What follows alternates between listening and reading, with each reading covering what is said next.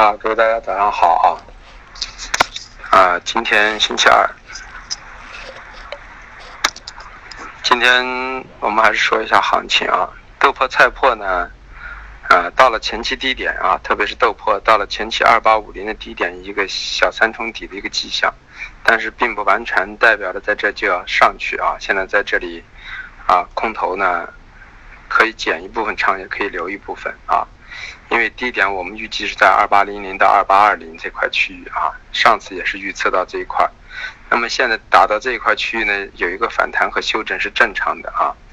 呃，但是呢，就是说个人认为还没有走完啊，呃，菜粕呢在这个位置也是这样啊，那么这两天前两天的菜粕强一点，啊，今天菜粕的反弹力度没有豆粕强，但是总的来说就是下跌连续下跌五天之后的一个反弹修整，没有什么太大的问题。中榈油豆油呢啊，有可能啊，我们预计的中榈油的五八三零啊，豆油呢离我们预想的六千五还还有那么二十个点，那么就是说基本上都接近我们的位置啊。中榈油我们预计的五八五八八三零呢是到了，是符合的啊，甚至我们认为还可能来五八五。那么豆油我们预计来六千五，那么都差二十个点啊，那么我们认为是符合的。那么油脂的特性就是往往就是头部都是瞬间完成的。所以你没有办法完全把握头部。说一般做程序化的人做头部的话啊，做中铝油油脂全是亏钱的。原因就是程序给出来的时候，行情已经走完了。所以做油脂往往就是把杠杆放低一点之后呢，啊，通过一些专业的技能去找到一个相对的高点和相对的低点，啊，然后去赌这个市场的上下移动，啊。这有一定的风险，但利润也很大。那么昨天、前天都让大家说了，包括我，其实油脂，特别是中旅油，我是在上周就已经量不是很大。那么昨天拉上来，完全啊尾盘给我给了一个极佳的机会空上了啊。那么反过来豆油也是，我说了一直没有到我们预想的位置，空不到啊。那么昨天终于给到了六零、七零、八零、九零啊，我们挂了四个价位，成了三个价位啊。那么就是说，相比之下，就是说。在这样的话，就是说，基本上，当然，这并不认为就就是头部已经形成啊，只能代表呢啊，这是最后一这个月的最后一个星期，有可能这个高点是这个月的高点啊，但是是不是十月的高点，现在还无法证伪。啊，可能是也可能不是。啊，这都不重要啊，只要仓位控制好，我认为越往后推移啊，油脂往下跌的概率就越大啊，呃，所以豆粕呢，反而是。啊，会在这个星期或者下个星期啊，或者在过完节之后的第一个星期啊，寻找到一个低点，所以在这块区域呢，现在只是一个休整。啊，那么说到黑色，黑色的这一块，我昨天已经说了，啊，焦煤、焦炭、动力煤啊，总体是震荡偏上的。那么偏上的过程中呢，我已经说了，焦炭的幺二九七是个关键位置，这个位置站上去，那又是别有洞天。站不上去，我个人认为可能焦炭就反弹就呃上涨就已经终结了，但是焦煤动力煤还不一定啊。焦煤动力煤因为这次的上升完全跟这个运力啊公路涨价有很大的关系啊，所以造成暂时在需求旺季过程中很难有下移，所以轻易不要去做空头啊。反过来铁矿和螺纹呢啊我已经说了，铁矿螺纹呢就是说基本面是偏弱的，那么在这过程中呢铁矿呢啊四零三。和四零八两个位置为支撑区，啊，四幺九和四二三啊为压制区，在这块区域呢多和空的一个格局。那么螺纹钢呢，个人倾向于二三三零和二三五零，那么主要是二三五零，二三五零收盘站上去了，站到二三五二呀、五五呀、六零呀，那问题就很严重了。那么盘口就要去冲击两千四，否则的话，啊，我们认为二三五零将成为一个压制地带。那么就是说。随时面临的去打呢二二五零的位置啊，这么一种情况，所以要根据情况来定啊。呃，有色系里头呢，我们说了，铜三万八将成为一个压制区域啊。那么过完节之后，可能这个区域将是一个很好的空点，因为马上要过节了，有外盘，所以去做铜呢风险太大，所以说就不建议大家这两天去做。那么镍呢？我们一直说了，八万一、八万二是个中轴啊。我们是昨天在八万一附近买上了一点啊，尝试性买了一点，啊，破位止损嘛。那么上到站稳八万二以上呢，个人倾向于就是偏上的。那么上不上去呢？这个盘口还是个震荡。啊，铝和锌呢？铝呢这个月是偏上的，但我们认为幺二五零零啊五五零将是一个压制区域。这个位置之后呢，下个月可能会在这个区偏下的概率，它也是因为近期运费的一个上升，引发了一个铝锭的价格的上移。啊，其实现货的成本还是很低的啊，应该在一万一到一万一千五左右，所以它还是有丰厚的利润，所以我们认识随时还会下。啊，那么锌呢，基本面是比较好的，但是锌呢，这个我们说了，其连续的上涨之后，这个月是偏跌的。这个月我们预计的幺七五已经到过啊，那么昨天晚上、昨天白天又到过一次，那么在这休整，所以这个幺七八六零是个关键。如果站到八六零以上啊，那么空头就应该全部离场。昨天站到幺七七二零以上，就应该减一半的仓，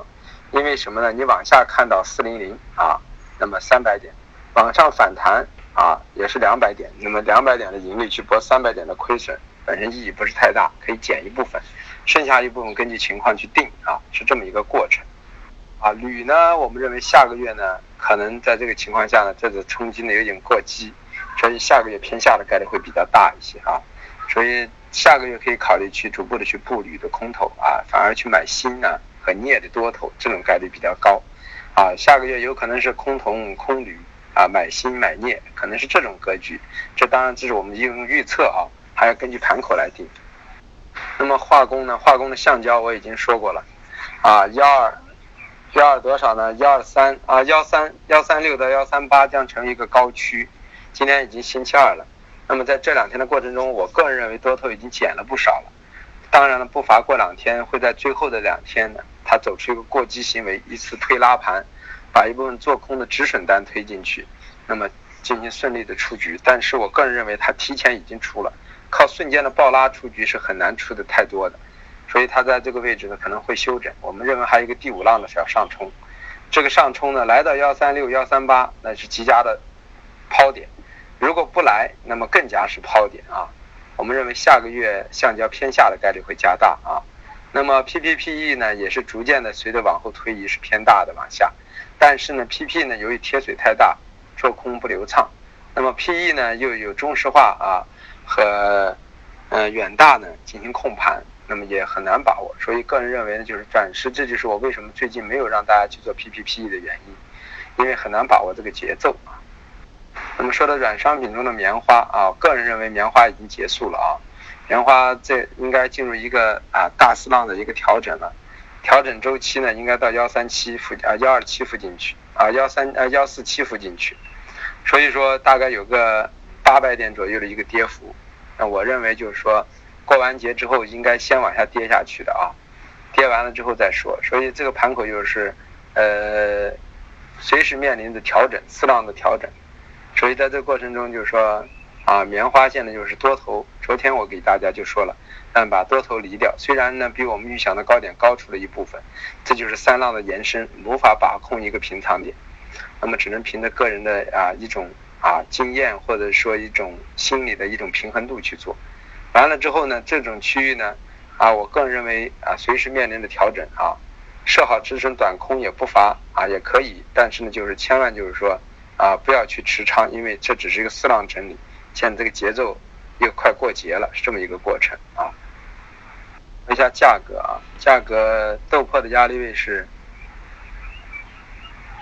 啊二八九零、二八七八，支撑位是二八四零和二八二八，啊菜粕的压力位是二二四幺、二二九，嗯，支撑位二二零五、二幺九三，那么中铝油的压力位是啊五八三零，支撑位是啊五七八六和五七四零。呃，豆油的压力位是六四八零啊和六四三六，支撑位是六三九四和六三五零。呃，棉花的压力位是幺五五五零啊，支撑位是幺五三五零和幺五幺六零。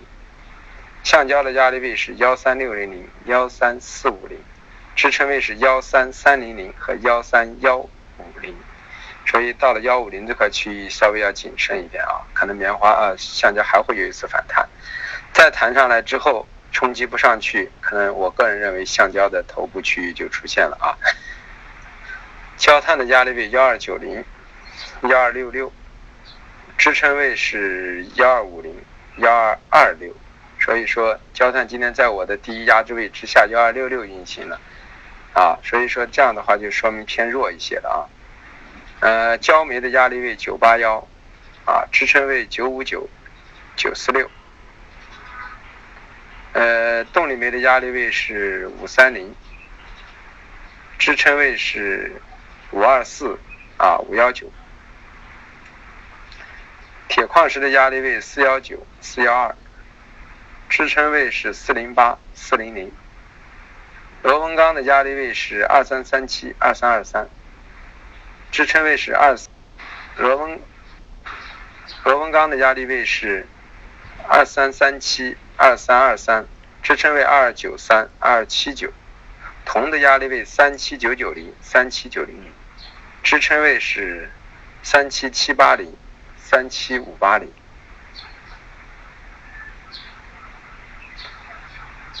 新的压力位是幺幺七九五零幺七八四零，支撑位是幺七七零零幺七五零零。